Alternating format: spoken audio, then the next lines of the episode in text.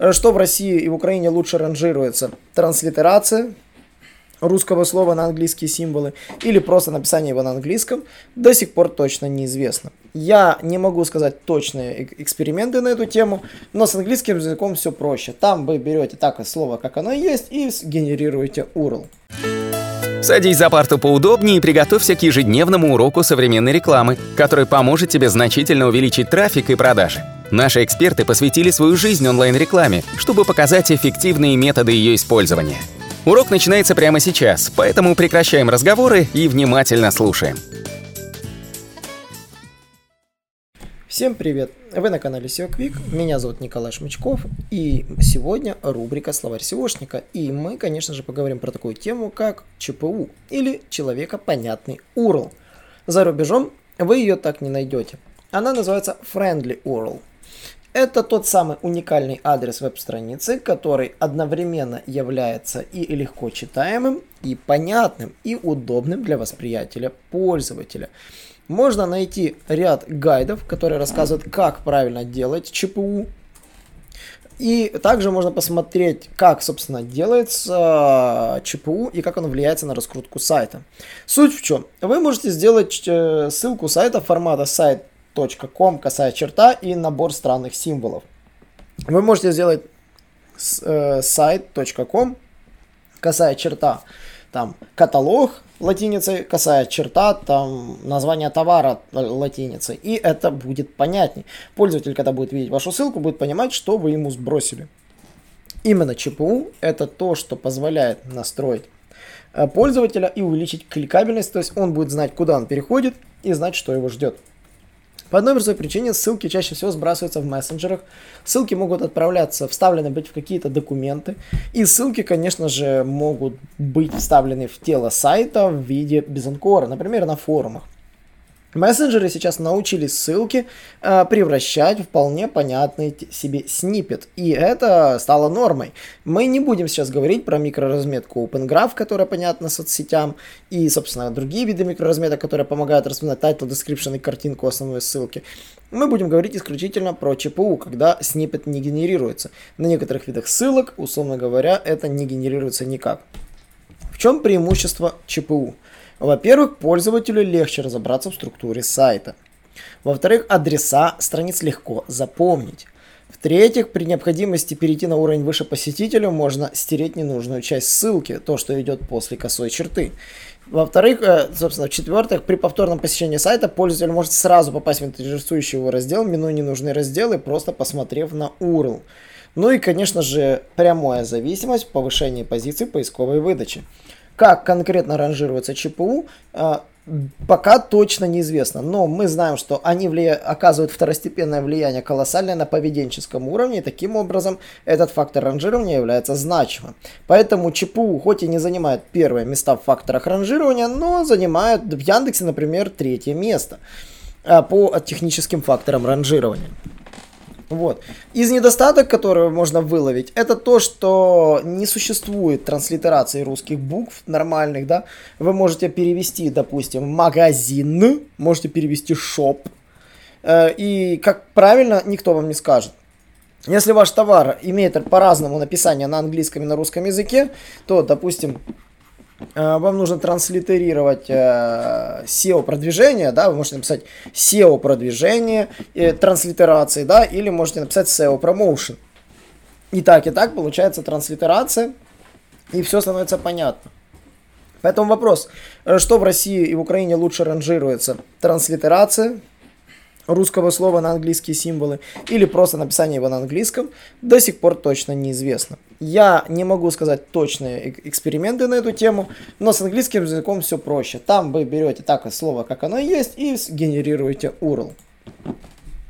Собственно, если перейти на статью Брайана Дина, которая рассказывает, как нужно правильно делать ЧПУ, суть заключается в следующем. Во-первых, нужно использовать ключевое слово. Оптимальный вариант – использовать максимально упрощенную версию вашего H1. То есть целевое ключевое слово страницы должно быть непосредственно в URL. Если же в предыдущем пути встречается это слово, то в следующем пути, то есть все, что идет до первой косой черты, э, его можно сократить, потому что таким образом смысл будет тем же самым. То есть, например, если у вас есть статья касательно, допустим, платья, а, и, допустим, э, у вас идут платья, допустим, э, вечерние, потом платья домашние, там такие-то, то можно сделать платье, косая черта вечерняя, ссылка, а потом платье, косая черта домашняя. Это будет другая страница. Таким образом, не надо повторять слово платье два раза в одном и том же урле. Вот. Также очень важно использовать вместо каких-либо других символов пробе, э, вместо пробела смыслового мы используем только дефисы. Никаких нижних подчеркиваний, это ошибка. Только дефисы. Следующее, что вы должны знать, URL должен быть коротким. Они должны быть короткими и понятными. И если URL будет слишком длинным, то его будет попросту невозможно найти. Поэтому сокращайте урлы насколько возможно. А, Google с легкостью сможет определить тематику страницы по телу урла и понять, что это такое.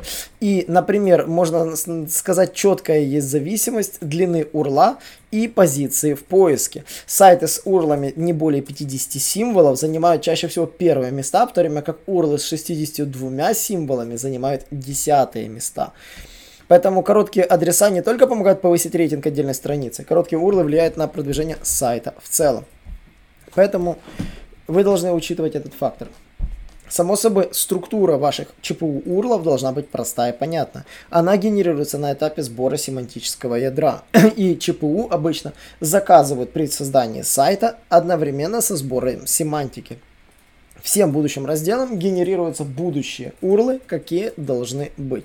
Если же ваша CMS-система этого не позволяет сделать, смените программистов и у вас все получится. И вы создадите сайт своей мечты, который будет работать. Потому что ЧПУ действительно являются важным фактором, э, который увеличит кликабельность ваших ссылок. Органический CTR является очень жирным фактором ранжирования в поисковых системах. И отображаемый URL в выдаче, а чаще всего отображается либо хлебная крошка, либо фрагмент URL, э, решает, будут кликать вас или нет. И URL с набором символов кликнут с меньшей вероятностью, чем URL, в котором прописаны ключевые слова конкретной страницы. Уродливые URL точно почти не кликаются. Следующее, что вы должны точно понимать, это придерживаться строчных букв, потому что многие CMS не понимают э, символы с большой буквы, то есть прописные э, заглавные буквы, э, те самые, они являются неправильными. И в некоторых CMS это может даже дать 400, 404 ошибочку. Также мы рекомендуем избегать дат, если только вы не новостной портал. Для новостного портала создание дат является нормой, потому что таким образом можно с легкостью одинаковые новости, но относящиеся к разным временным периодам, э, сделать в виде разных ссылок.